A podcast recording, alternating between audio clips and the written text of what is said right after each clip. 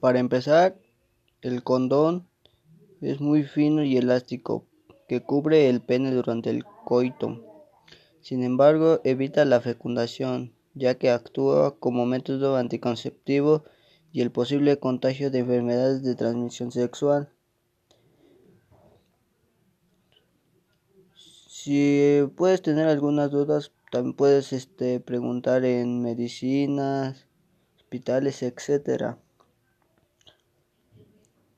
La función de, del condón, sin embargo, si lo usan correctamente para protegerse contra la mayoría de las enfermedades de transmisión sexual, forman una barrera entre la uretra y el semen y la cervix, vagina o el ano.